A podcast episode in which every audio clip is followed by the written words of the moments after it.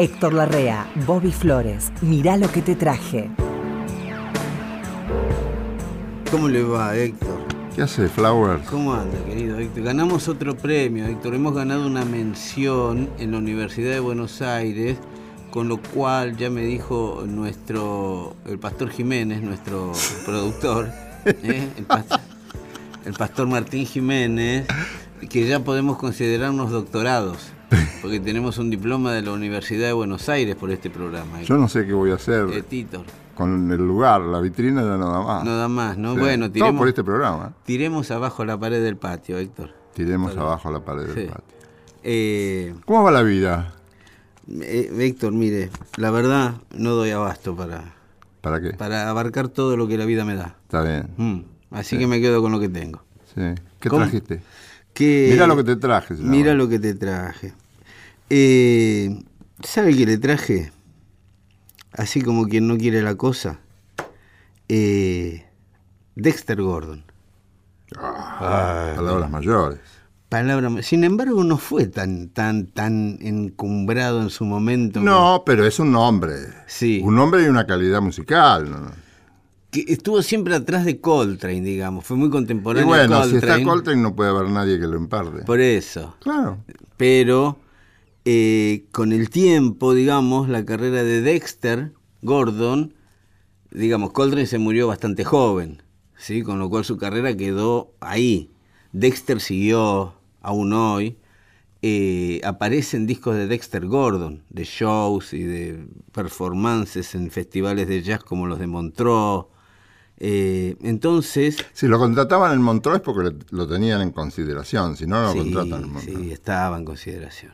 Sí, sí, siempre se lo reconoció. Sí. Pero como estaba con Sonny Rollins también. Estaban siempre peleando uno y otro a ver quién encabezaba los, ¿no? los festivales. Eh, pero Dexter Gordon, a lo largo del tiempo, quedó como uno de los más este, refinados saxofonistas de la época de oro del jazz, que es el 60-70, ¿sí? Eh, así que yo me atreví hoy, sabiendo que le iba a gustar, sabiendo de su, de su don de gente, ¿no? El suyo, Héctor, que va a... a- a- Tendrá que ver. no, que va a disfrutar del refinamiento de una versión de un estándar del jazz que se llama Darn That Dream, Pero desde luego. en la versión de, el- para mí, el genial Dexter Gordon. Grande Dexter Gordon. Grande Dexter Gordon.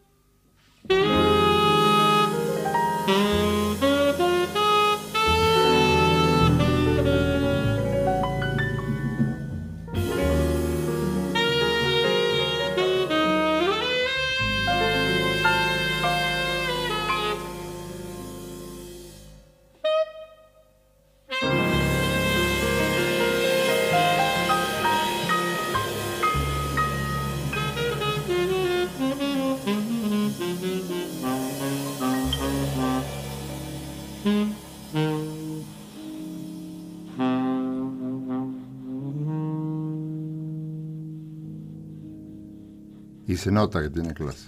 Sí. ¿Sabes qué pasa? Hay, hay tipos que están a la sombra de otros eternamente. Sí. Eso no quiere decir que no tengan su personalidad, pero Pero- tampoco es cierto que falten cinco para el peso. Lo tienen todos, son artistas Sí. bien terminados, totalmente terminados. Lo que pasa es que hay otros, como Coltrane. Pero era un momento, claro, es único Coltrane también. Era un momento que es. No, no es comparable Coltrane. Eh, pero tampoco hubo sucesores de Coltrane. No. Fue él. Y Sí. Dexter quedó ahí un tiempo, después ya se despegó. Hablando de Coltrane, Sí. me acuerdo del. Estuve escuchando por estos días el disco de Miles Davis, Mm. ese que dicen que es el mejor disco de la historia. Algunos dicen siempre, hay, Kind of Blue. sí, los Ah. mejores discos de la historia del jazz. Sí, es Porque me mejor. acordé de Bill Evans, porque me acordé de otro tipo que, del que Ah. te quiero hablar ahora, que no lo traje porque me olvidé, pero... ¿Te acordás que el otro día hablábamos de Javier Limón? Sí. Sí, sí, que, Arreglador Javier Limón. que intérprete Calamaro. Javier Limón. Sí, sí. Sí. Este, Javier Limón produjo varios discos de un guitarrista que se llama El Niño Josele. José L. ¿Has oído hablar? Sí, sí, sí, cómo no. ¿Sabes qué grabó Josele? El niño José L. ¿Qué? El Niño Josele grabó en guitarra, Sí. en guitarra, canciones de Bill Evans, discos de Bill Evans, músicas de Bill Evans, en guitarra. Sí. Que vos decís, ¿y pero qué tiene que ver? El sonido del piano es uno y es universal y no se puede reemplazar. Y sin embargo, lo encontrás muy poético este pibe. También lo produjo Javier Limón. Sí. sí. Me acordé de Javier Limón por haber estado escuchando a Miles Davis en ese disco que, francamente, yo estoy por darle la razón a los tipos que dicen que es el mejor disco de la historia del jazz. Yo. Vos me dijiste. No, yo lo digo. No, yo solo Ah. no, pero yo lo digo. Sí, eh, Nano Herrera me decía también. No, no, Herrera, Nano decía siempre, no sé si es el mejor, pero es insuperable. es insuperable. Sí. Y más lo escuchás y más se No sé. remoza, parece nuevo, sí, parece que lo hicieron anoche. Es divino ese disco, sí, sí. Mirá lo que te traje, Flores. ¿Qué me trajo? Te- esto te va a gustar. Y sí. Porque no era fácil en mi discoteca, que es un poco desordenada, Bueno. encontrar a Camarón de la Isla, Mm. pero no con tomatito, que es habitual tenerlo. Camarón y tomatito. Camarón y tomatito. Sino con Paco de Lucía. Ah. Camarón como invitado es un disco poco habitual, a lo mejor vos lo tenés y, No. y hace mil años. ¿Qué es de Paco? ¿Un disco de Paco de Es de Lucía? Paco, son alegrías. Alegrías. Todas alegrías, alegrías, alegrías. Y es, can- un, es un estilo dentro del flamenco. es un estilo dentro del flamenco. Como el tango también, que hay un tango que es flamenco. Claro. Claro, se Eh, llama tango. Tango se llama. Este, pero estos son todas alegrías y hay dos cantantes invitados. Eh, hay uno del que no me acuerdo el nombre, no es tan conocido como este. Y acá canta con todo, muy contento de estar con Paco, Camarón de la Isla. Esto, es- esto es una cosa para no perderse. Yo creo que te va a gustar. Sí, no tengo dudas. ¿Querés escucharlo? ¿Cómo no? Me encantaría.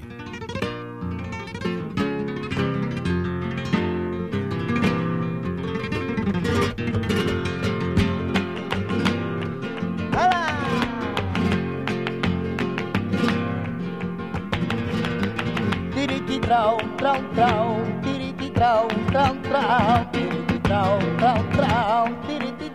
trau, trau,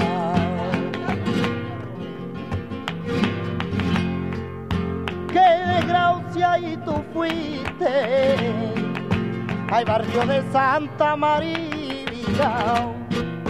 Qué desgracia y tú fuiste. Hay un barrio con tanta gracia, hay que de bomba. Tú recibiste.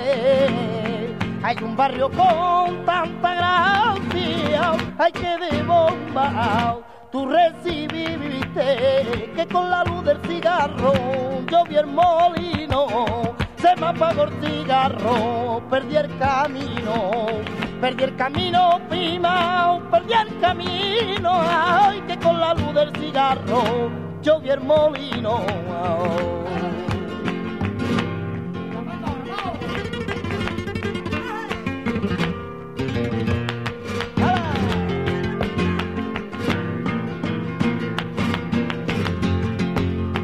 Que pongan en tu puerta cañones de artillería.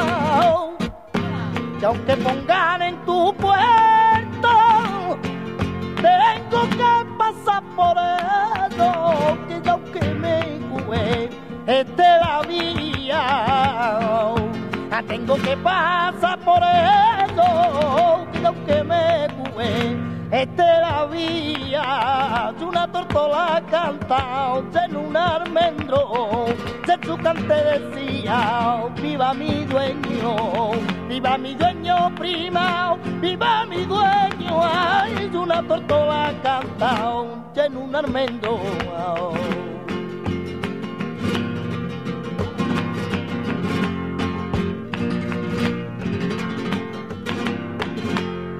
Mire, me dan ganas de tocar algo. ¿Viste? Era medio rockero este también. Camarón, sí, Camarón. sí, sí, el camarón, bueno, era, venía de familia de flamencos también, crecido en, en- en gitano, digamos. Le decían camarón porque era colorado. Era colorado. Un tío sí, sí. Está bueno el apodo. Qué sí. buen intérprete, además. Sí, sí, sí. Ah, divino. vos, vos, este, te tengo que traer otras cosas que Mm. tengo, que seguramente te van a interesar. También del flamenco. Sí, la verdad. Pero no te lo quiero prometer porque por ahí después me olvido cómo me pasó hoy que te iba a traer otras cosas. Sí. Y, y bueno, Mire, a mí si me promete, cúmplame. sí, sí, Yo le digo, lo voy a hacer. por mí miéntame, todo lo que quiera, pero si me promete algo, me lo Si me cumple. promete algo, me lo cumple. Sí, sí. Está bien. Bueno, eh, mire, usted sabe que yo trabajo en Nacional Rock, por Nacional y por Rocker. Ah, sí. Sí, yo la dirijo. ¿Dónde está esa radio? Acá, de- en el, pasa del pasillo, pasa por el baño, cruza el baño por adentro, en una puerta que parece que va a entrar un inodoro, pero no, ahí está la radio. Hay un monumento. Es una entrada secreta que tenemos. Dice, hay un monumento. Tenemos monumentos. A Bobby Flores. Monumentitos son. Sí. Somos, a usted le queremos hacer una. Ah, su monumento es este. Estamos trabajando ya para su estrella en el paseo de. En Humahuaca y Bulnes la vamos a poner. Una, una, Pero ¿por una qué? baldosa. ¿Por qué elegiste Humahuaca y no? Héctor, no lo elegimos. Es la única esquina que conseguimos. ¿Van turistas ahí? No, pero ahora con su estrella. Va a decir Titor la estrella. Ah, la baldosa. Y ahí vamos a juntar gente. Escúcheme. no, le traje. eh, que vio que recién le decía que para mí Kind of Blue puede ser el mejor disco de jazz. A veces lo digo absolutamente convencido. Yo creo que sí, ¿eh? Sí, sí, yo la verdad tengo eso, porque siempre me preguntan en los reportajes, ay, ¿cuál es tu disco favorito? Ay, ¿qué disco te llevarías a una isla? ¿No? Y que le preguntan esas cosas Sí, a uno. sí. Entonces uno tiene que tener una respuesta. Porque no puede decir, ay, mire, son tantos que... ¿No? Uno tiene que... Entonces yo digo, a mí mi disco de jazz favorito es Kind of Blue. Si me preguntan mi disco de soul favorito es I Want You de Marvin Gaye, ¿sí? Y si me dicen hay una banda de rock, los Beatles, los Rolling Stones, yo digo Led Zeppelin. Y hago cornitos con la mano así. Led Zeppelin. ¿Por qué? Porque Led Zeppelin es todo. Led Zeppelin es todo. El mejor guitarrista, el mejor baterista, el mejor cantante, la- las mejores composiciones. Hicieron ¿En un show. Sí, Héctor, mire, mire el show nada más, observe esto, si quiere. Yo no explico, yo vio en el barrio, nosotros no se habla ni se explica, se muestran las cosas. Usted vaya a mirar el show en el 73, mire de qué época le hablo, ¿no? En el Madison Square Garden, que es grande, ¿vio? Ellos son cuatro. Tres tocan y uno canta. ¿Qué quiere decir el grande? Que no es el fórum. No, le quiero decir que hay que llenar el espacio. Ah, ese, ¿Sí? Y estos tres parecían 74 por momentos. no me digas. Sí, mírelo. Led Zeppelin. El mejor baterista que era John Bonham. Un tipo que tenía una patada de burro. en la, en la mano derecha. Sí, sí. El mejor guitarrista que era Jimmy Page. Tipo que llegó a tocar, yo no sabía qué, con qué tocar, le tocaba con un arco de violín la guitarra en algún momento. Un cantante, Robert Plant, que aún hoy, con casi 70 años, está al frente de su banda. Un viejo. Sí, un viejo, pero qué lindo pibe. Y John Paul Jones, que tocaba el bajo y los teclados. Él servía para las dos cosas.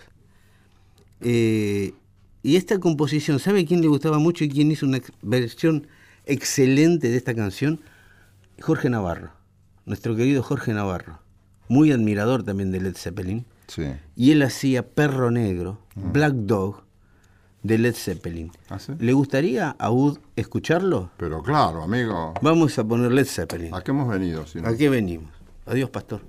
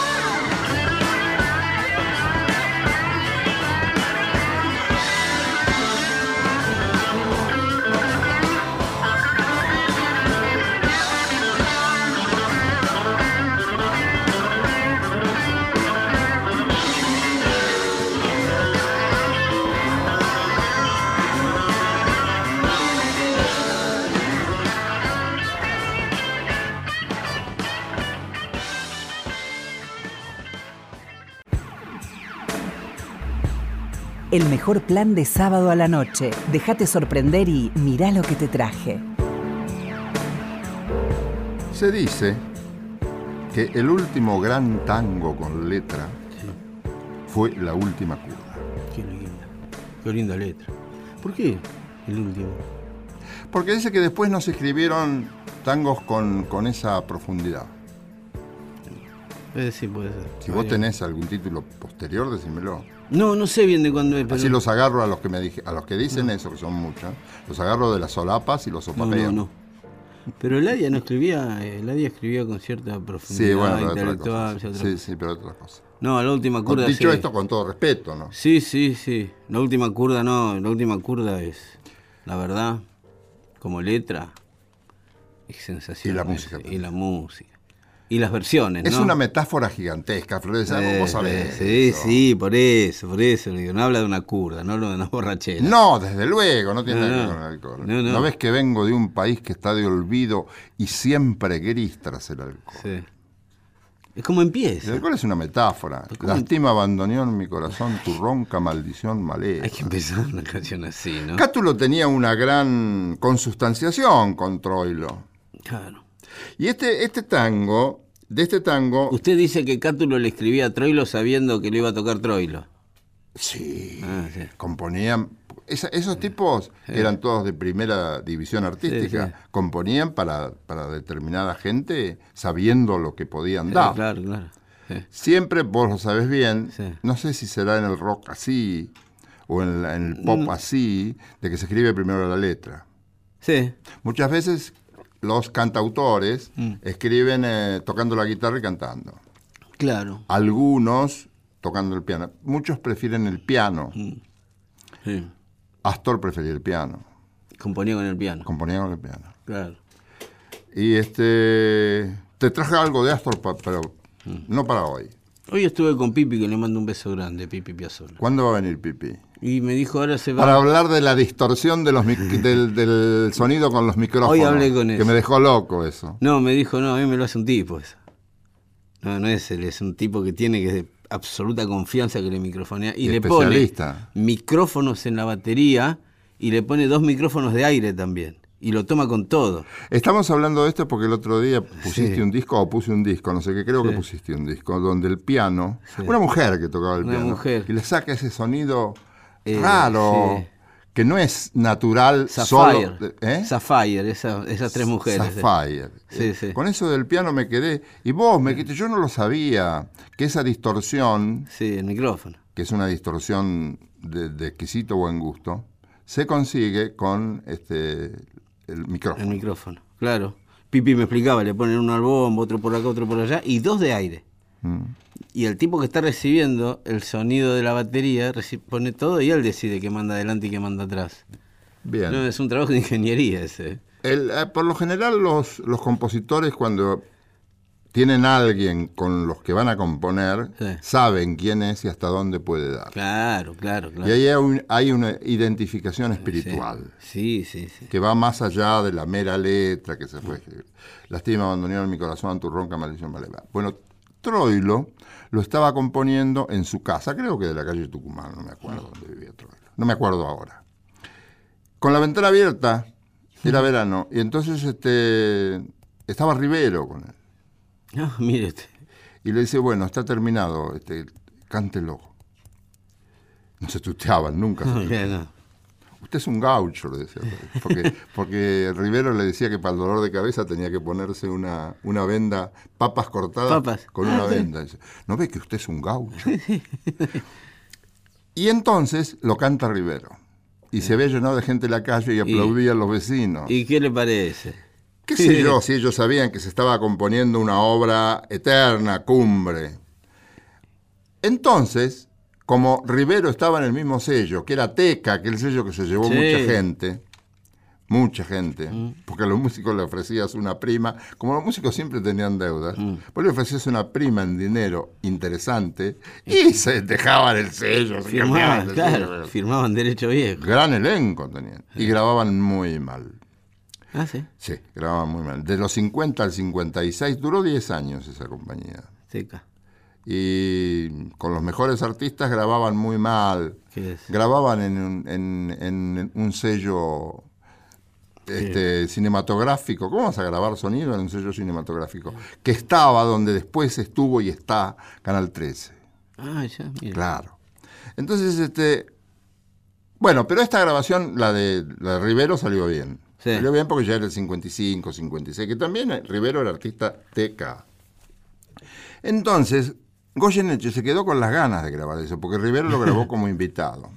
Pasó el tiempo, Troy lo pasó por Odeón, después se fue a RCA, y en el 63 graba una serie de cosas que otros cantores habían grabado con él, pero no Goyeneche. Y Goyeneche, como era su costumbre, hizo una versión memorable De la última curda. Porque si había alguien que sabía lo que iba a decir cantando, era Goyeneche. Sí, es la versión que me viene a la cabeza cuando alguien habla de la última curda, es la de Goyeneche. Sí. El bendito fraseo de Goyeneche que la gente que andaba creyendo por ahí que hacer grandes pausas y parar de golpe y arrancar de golpe era el estilo de... No, eso es un delirio, es una locura. Sí, De-. Decir las cosas como Goyeneche era únicamente de él. Sí, ¿Quiere escucharlo, Flores? pero me encantaría. Métale.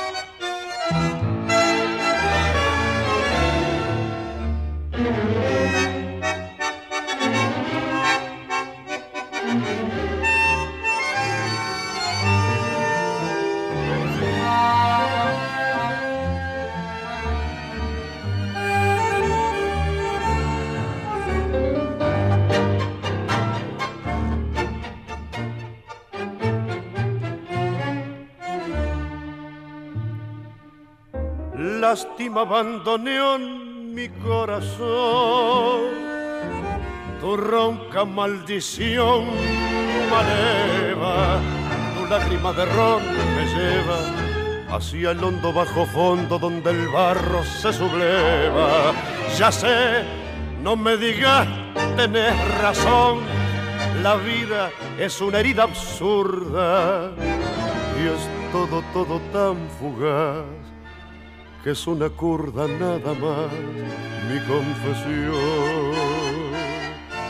Contame tu condena, decime tu fracaso, no ves la pena que me dio. Y háblame simplemente de aquel amor ausente tras un retazo del olvido. Ya sé que me hace daño, yo sé que te lastimo, llorando mi sermón de vino. Pero es el viejo amor que tiembla bandoneón y buscan un licor que aturda la curda que al final termine la función corriéndole un telón al corazón. Un poco de recuerdo y sin sabor gotea tu rezongo lerdo, marea tu licor y arrea la tropilla de las zurdas al volcar la última curva. Cerrame el ventanal que arrastra el sol, su lento caracol de sueño. ¿No ves que vengo de un país que está de olvido siempre gris tras el alcohol?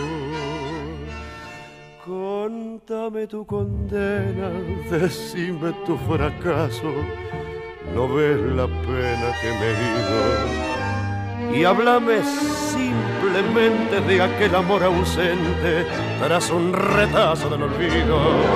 Ya sé que me hace daño, yo sé que te lastimo, llorando mi sermón de vino. Pero es el viejo amor que tiembla abandoneón y buscan un licor que aturda la curda que al final termine la función corriéndole un tenor al corazón. Una metáfora gigantesca. También se dijo, y está relacionado con Troilo, que el último gran tango, poco anterior a este, fue Responso, el último gran tango instrumental. Oh, responso, qué lindo. Yo no lo admitía eso. Y con el tiempo, escuchando, lo fui tomando como válido. ¿De qué año es Responso? Es- ¿Cómo? es- ¿De qué año es Responso? Y cuando murió Mansi, Mansi murió, qué joven murió Mansi, Homero Mansi, a los 46 años. Entonces él Ah, ¿sí? sí, compuso Responso. Fue poco después de la muerte de Shepard, los 52. más o menos. Ah, por ahí. Y este debe ser de 53, 54. Claro. Sí, sí. Este, pero qué sé yo, no sé si es el último gran tango, puede haber otros. Y si vos sabés de alguno, decímelo.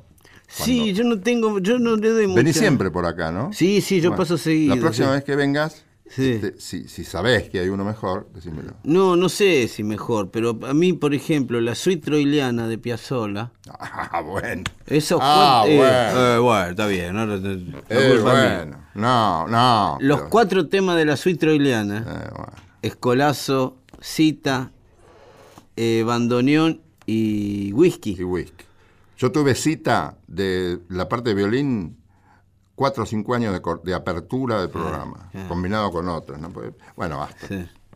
Pero a mí, me, por ejemplo, la suite troiliana como me parece, y es mucho más moderna. Sí, no, pero no, no es otra cosa. Es otra, sí, bueno. Es otra cosa. Yo hablo de un tango único, solo. Sí. Eso es una suite, Es una suite. como bien dice la etiqueta. Sí, sí, sí, Sí, suite, bueno, no, pero es otra cosa. suite troiliana. Es- no, suite troiliano, whisky, lo que es whisky. ¿Cómo tenías que conocerlo a ese tipo para, escribir esa suite? Sí. Y usted sabe que es el primer disco de música electrónica que se hizo en Argentina. ¿Qué? Es electrónico. Eran máquinas, no tenía la banda cuando hizo Piazzolla ese tema, ese disco. Yo no lo conozco. Sí, sí, sí. No, la versión electrónica no la conozco. Sí, sí. ¿Cómo que no tenía la banda? No, no, hay, hay mucha máquina en ese disco. No te creo. Bueno, va averiguarlo. No te creo. Me dijo Pipi, va a ver. Bueno. Sí, sí. La suite troiliana la... ¿Qué es- puede saber Pipi? Eh, bueno, eh, yo le traje algo que es este de Argelia. ¿Eh? Argelia. En Argelia también hay, uno se imagina Argelia, el desierto, camellos. Pepe le mocó prisionero en los suburbios de Argelia. Eso era el primer aviso que yo leí cuando era suplente en Radio Belgrano cuando empezaba. ¿Qué era eso? Pepe le mocó, era una película. Ah, Pepe sí. le mocó prisionero en los... Claro, bueno, Camus escribió mucho sobre Argelia. Sí, sí. Eh, Argelia, que es una tierra que uno no se imagina un músico contemporáneo. ¿Qué hace un músico contemporáneo en Argelia? ¿Qué, Sí. o sea, ¿a qué se dedica? Sí. ¿Qué- Eh, Está hay- bien ese, ese interrogante, está bien. Sí, yo soy bastante de ir a buscar eso en Egipto, en Argelia. Siempre hay un Gustavo Cerati de allá, que es un pibe que creció escuchando los Beatles y los Rolling Stones. Hay tipos que se han radicado en África, claro. en la claro. África más ardua. En África más ardua, claro. Sí, Sí. sí, es una vocación eso Sí, sí, sí, sí, te, te voy a traer un disco. Bueno, este no, este es argelino. Se llama Rashid Taja. Rashid, ¿sí? Que Rashid, eh, un tipo de mi edad, que creció escuchando, creció en una orquesta de música africana, básica, con instrumentos africanos, pero el tipo escuchaba música punk, rock sinfónico, lo de su época, ¿sí? Entonces Rashid, cuando decide hacer sus propios discos, ¿qué hace? Agarra su banda de música tradicional argelina y hace temas de los grupos punks que eran de su preferencia. Lo cual hace una mezcla muy extravagante que a nosotros nos suena parecido a lo que escuchamos originalmente. Por ejemplo, acá traje Rock de Casbah, que es un éxito de los Clash. Los Clash fue la banda punk más intelectual de la época, ¿sí? Los Clash fueron el punto más alto de la música punk. Quiero decir, los Clash es una de las pocas bandas punk que aún hoy se descubren cosas de ellos, lo que estaban haciendo en ese momento, ¿sí? Que en medio del vértigo de la música punk uno lo pasaba por alto. Pero hoy, analizando las composiciones y la, la instrumentación de los temas, te dabas cuenta que los Clash realmente estaban en una búsqueda que excedía al punk, ¿sí? ¿sí? Este lo entendió y agarró temas de los Clash y los hizo con su banda de música de Argelia, Rashid. ¿Quiere escuchar Rock de Casbah, ese gran éxito de los Clash, en la versión del argelino Rashid? Sí, señor. Bueno, ¿cómo no? Hemos venido.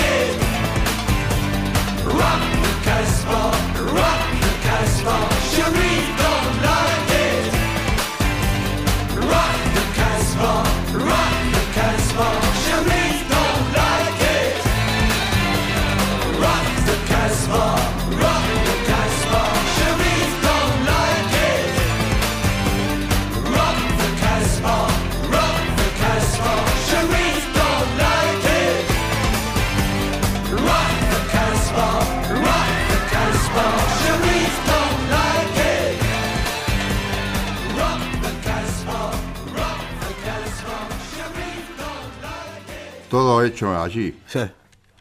No ah, bueno. Qué energía, ¿no? Estaba pensando un chiste con, con, el tema de, aquel que se fue al lugar más difícil de, África, ¿no? Al más pobre. Sí. Y este, el problema de un músico es, en África es no conseguir buenos percusionistas. tener mala suerte.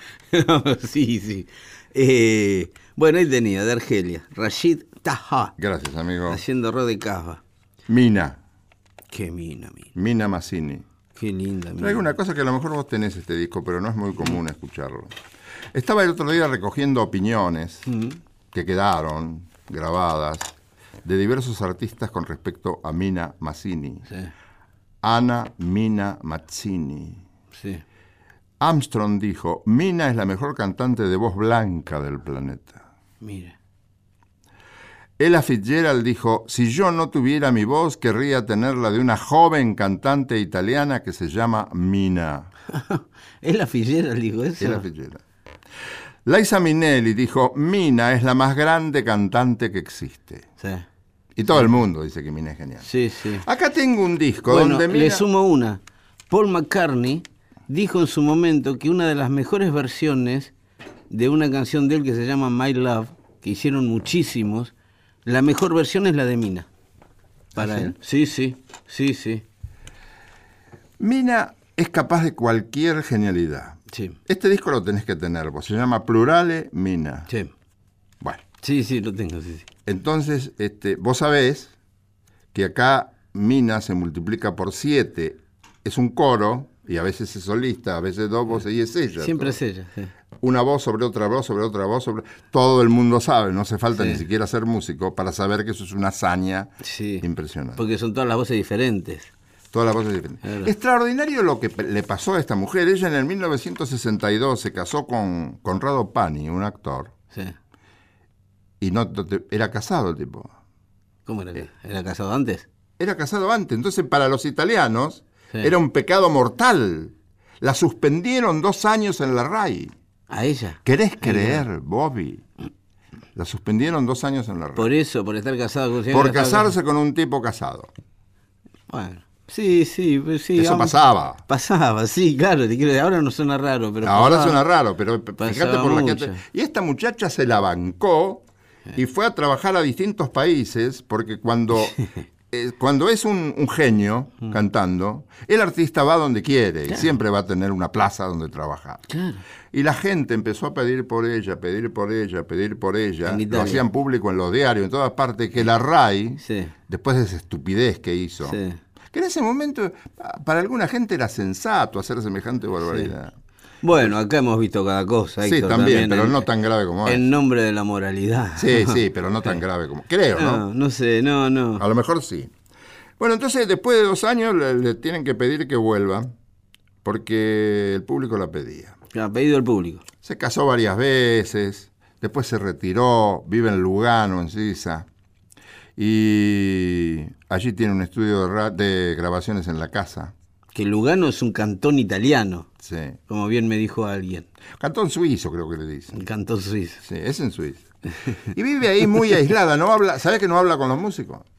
¿Ella? No, lo arregla, ella tiene un hijo, porque tuvo varios matrimonios, después ahora está casada con un, con un médico, cirujano. Ah, mire. Y tiene un hijo grande ya, que es la que le- es el que le arregla todo. Ella no habla, no habla con nadie, no habla ni con los músicos. Tiene un, un disco rarísimo de duetos que vos lo, vos lo tenés Sí. que tener. Sí, sí, con todo Una sorpresa, sí, pero además con Pupi Zanetti. Pupi Zanetti. Bueno, sí, eso? sí, Pupi es un ídolo, realmente. Sí, pero no es un ídolo del, No, no, del del- disco. no, no, de Porque además lo grabaron mal, porque le podías haber dicho, "Pala- parole, parole, justo parole, parole. Bueno, que no tiene que cantar el tipo. No, pero él habla y no nadie, no hay un productor que le diga No, esto sí. se lo más bajo. Un productor puede modificar cualquier cosa en un intérprete, sobre todo uno que habla.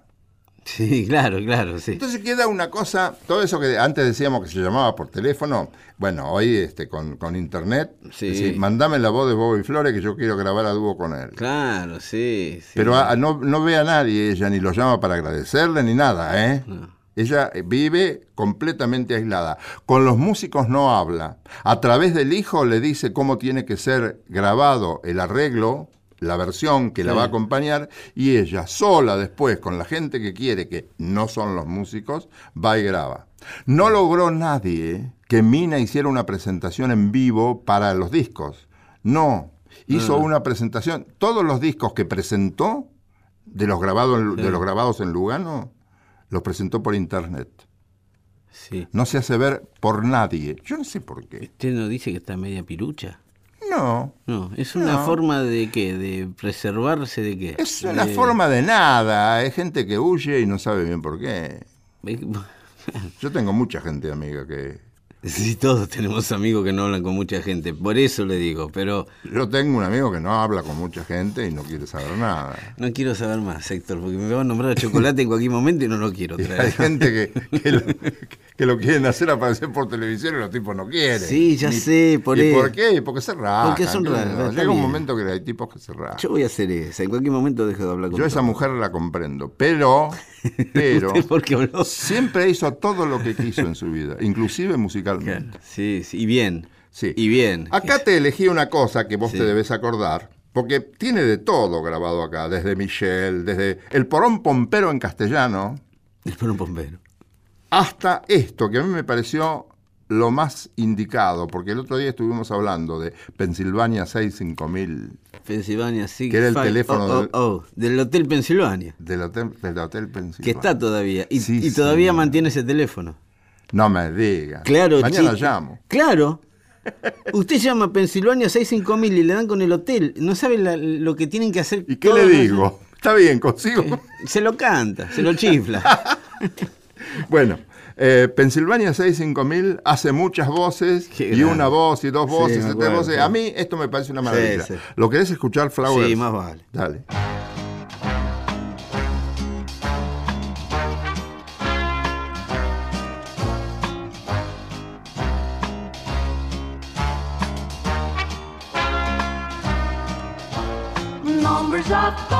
The dozen. Everyone is Uncle Cousin. But I can't live without buzzing. Pennsylvania 65000. I've got a sweetie I know there. Someone who sets me aglow there. Gives me the sweetest hello there.